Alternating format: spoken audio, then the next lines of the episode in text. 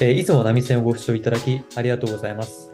えー配信内で何か間違いや、えー不快な発言等ございましたら、えー概要欄のお問い合わせフォームよりご連絡ください。えー今日の波線のお相手は、ゆきちとよひろです。よろしくお願いろしくします。お願いします。今日の、えーテーマは、ミソジニということで、あのうんまあ、言葉として馴染みがある人とない人、まあ、まちまちなんじゃないかなというふうに思うんですけど、千尋さんはどうですか？ミソジニっていう言葉は馴染みあります、そうですね。私、ミソジニっていう言葉は、実は結構、ここ、過去1年で知ったような言葉で、それも、大学1年生、2年生の時にジェンダースタディーズとかで、ジェンダーについて勉強した時は、あまりミソジニについて触れる機会がて、うん。でも、フェミニズムを勉強すると、絶対出てくる単語なので、そこで知りましたね。ミソジニとは何ぞやっていうことが。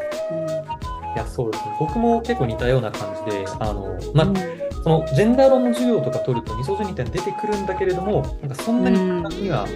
の知らない。なんか定義を言いなさいって言われてバッと答えられるような感じじゃなかったっていうのがうん。あのこの、まあ、収録を決める前の状況で、まあ、ちょっと収録するっていうことで多少はちょっと調べたんですけどあの、まあ、ちょっとどこら辺がミソジニについてわからないのかっていうことも含めて今日は話していければなというふうに思います。うん。定義知りたいです。でとりあえず定義をあの、うん。多分にミソジニについて調べると一番最初に出てくる日本の本ってあの上野千鶴子、えー先生のあの女嫌いっていう本で、うんまあこれはもう文庫にもなっているのでちょっとそれを引っ張ってきたんですけど、まあそこのいろいろ定義、まあ、いろんなバージョンで書かれてはいるんですけど1個読み上げると、えーまあ、女を自分たちと同等の性的主体とは決して認めないこの女性の客体化、他者化、えーもっとあからさまに言えばうん女性蔑視を、えーミソジニといういうふうに上野千鶴子先生はやっております。その結構ホモソーシャル、あのついこの間、波線の収録でも、ホモソノリっていう回があったんですけど、うんそのホモソーシャルと結構密接に結びついている。つまりうんこのホモソーシャルな関係性、うん男同士の絆をあの保つための、まあある種道具みたいなものとして女性を捉える。まあだから女性が性的に客体化されている、他者化されている表現がされてるんですけど、それがミソジニだと。まあ、だからすごいこの社会にまあ欺瞞してるものなんだよっていうことを書いてるんですけど、じゃあ果たして僕たちの日常生活からそれがどう見出せるかっていうのをちょっと今日話していけたらなと思います。うん話していきたい。なんかまずミソジニって最初定義とかをちゃんと知らない中でそのフェミニストのそのフェミニズムに関するツイートを結構見ると最初に得た印象がミソジニっていう単語に対して得た印象が結構ななんていうのかなその女性に対するなんかあの嫌悪であったりとかうん。その軽蔑？とかそういうニュアンスの方が強かったかな、そのうん。性的主体を認める認めないっていうよりかは。で具体的なごめんね具体的な例例かミソジニの感じるのはテレビとか見てて女性の政治家がその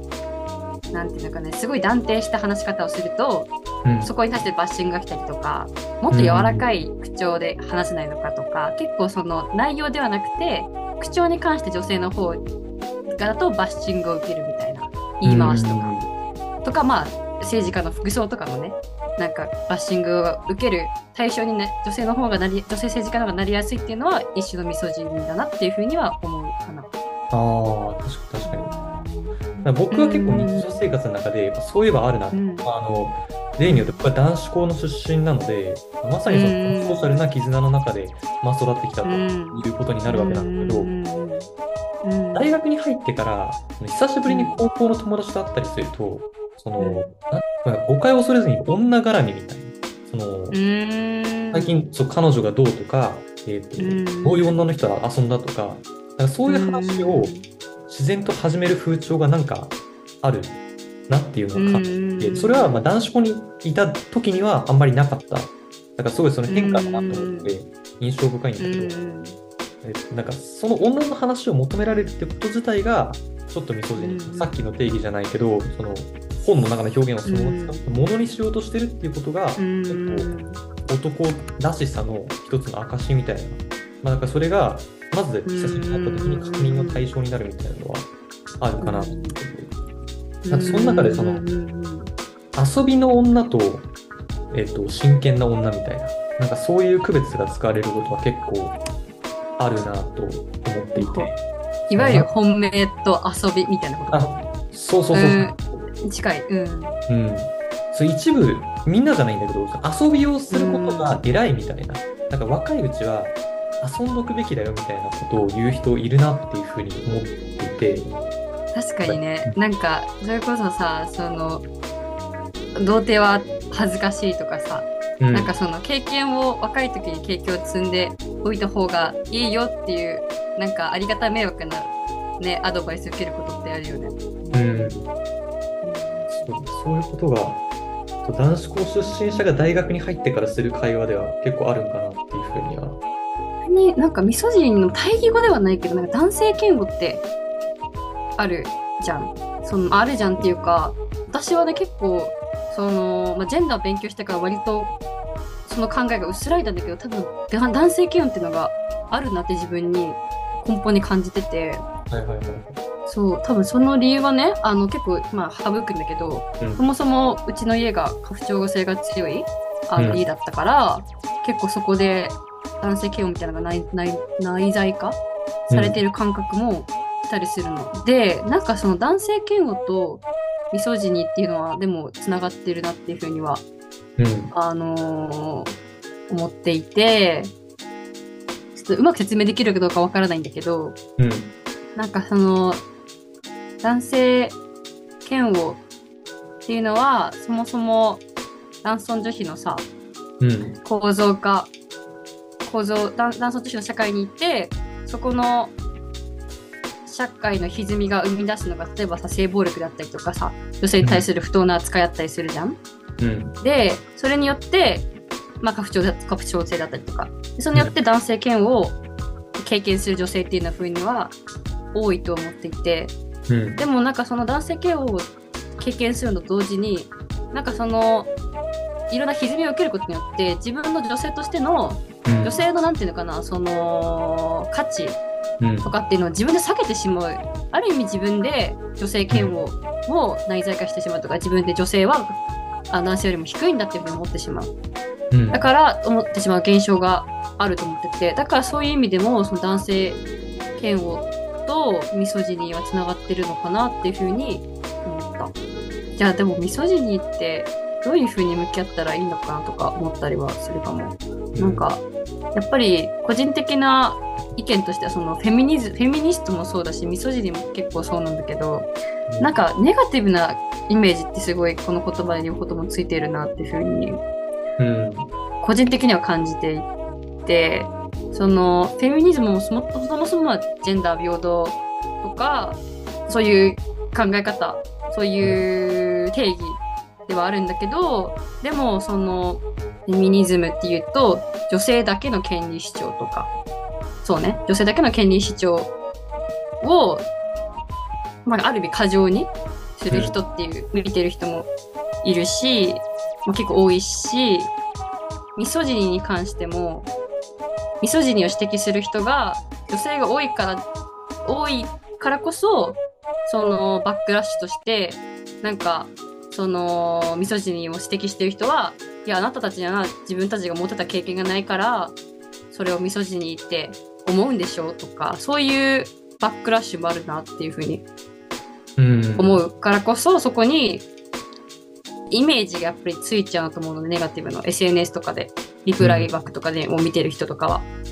だからこの2つのミソジにどう向き合うかっていうのはすごく難しいと思うしなんかゆきちはどう思ったりする？あのまあ、ミソジニーと向き合うっていうところで、まあ、今日話してる中で一個思ったのは、んまあ、ミソジニーに陥らないようなあの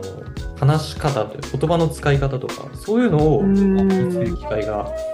まあ、身につける機会がというかそれを意識的に身につけるようにしなきゃいけないなっていうのは一個うん。発見。でこうその本読んで面白いなと思ったのはなんか,、うん、なんかブスに自分を位置づけるとミソジニーと関係なくなるっていう。つまりもう一回うんだからその自分がブスだっていう、あ、うん自分にブスとポジショニングすれば、あんまミソジニと関係なくなるから、あの、うん。まあ、ある意味自由になるっていうのは紹介されてる。ああ、そういうことか、もう、なんか恋愛規範から切り離す、自分を切り離すってことかそうまあ、そので性客体化される的なうんそうそういうのはまあ、な。ブスと自分をもうポジショニングすると関係なくなるっていう。なるほどね。それも多分一種の考え方だなとは思うし、それが救われる人もいつつ、恋愛を自分はしたい。だけど、女性としてなんかめちゃくちゃ見られるのも嫌だなって思う人もたくさんいる時に、うん。どういうふうにしたらいいのかいいのかね。でも、一種関係性を築く上で対等な関係がいいよとかこう自分はそのこうこう女性としてそこまで見られたくないとかそうやって口に出していくのが大事だったりするのかなそのミソジニーを避けるっていうよりも単純にあれだね自分が望む関係性をその相手と別にその恋愛恋愛関係じゃなくて友人関係でもそうかもしれないけど自分がどういう関係を望むかっていうのを言語化するのがもしかしたら求められてるのかもしれないね。そうだな、だからそう言語化するってなったら、その言語化の中にミソジニーがうん、入り込まないようにするっていうのは、まあ、多分一つあうーん。自分の言うところではあると思うから、まあ、だって、うん。なんかさ、その、人のタイプ、どういう人が好きですかってさ、どっから多分、あの、ミソジニーとかホモソーシャル関係するような要素が入り込むと思うんで、結構簡単に。そこを、うん。まあ、思っても表現しないっていうところになるんだろうけど、いや、そうなのかな。思い方から変えていくことはできないのかと、まあ、考えなくもないけど、うん。難しいね。女性嫌悪がどっから来てるのかっていうのは。うんなんか女性嫌悪はすごい社会の構造にすごい根ざしてるんだけど、いざそれを変えようと思った時に、うん、どこが取っかかりになるのかみたいなのは、そうだね。難しいね。もう自分が今まで経験してきた、なんかもうライフヒストリーを追ってから、なんか整理しないとわからなくなりそうかも。うん、確かに確かにうん。本当に。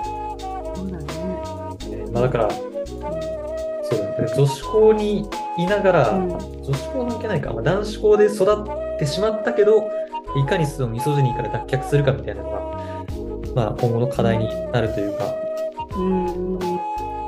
そそそこがまさに個人のうん。ライフヒストリーと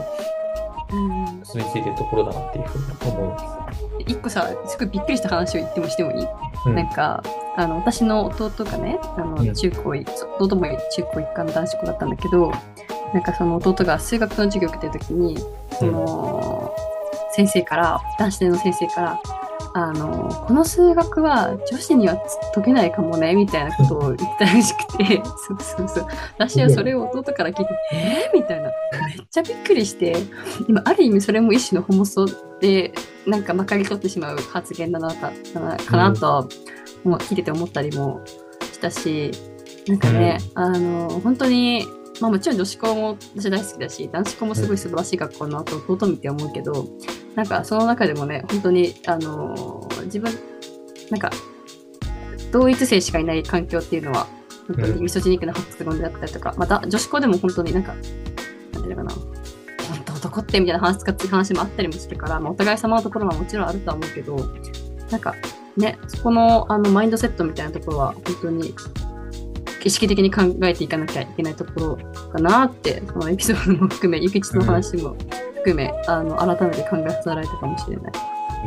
うん、多分その先生も冗談として言ってるんだけど、問題はなんでそんな冗談を言わなきゃいけなかったのかっていうこと。それいうことで、どういう効果を狙ってたのか。まあ、多分そこには本人が意識してないような、あの、ものもあるだろうからそうだね。あ政治家の女性はなんか話が長いから政治の場所に呼ぶなとか、多分それとそれで受けを狙おうと思ったせある政治家だったから、あの発言と、まあ同質だなとは思ったりはするかもしれない。根本的には。ねそれが受けるコミュニティがあるっていうことだよね。そうだね。確かに。そうだな。そのね、やばさっていうか異常性みたいなのでも、やっぱり気づくのは、そのコミュニティにいたら難しいものなのかもしれない。うん。うんえーと、今日の波線は、えー、ここまでです。えー、お相手はゆきちと千尋でした。ありがとうございました。バイバ。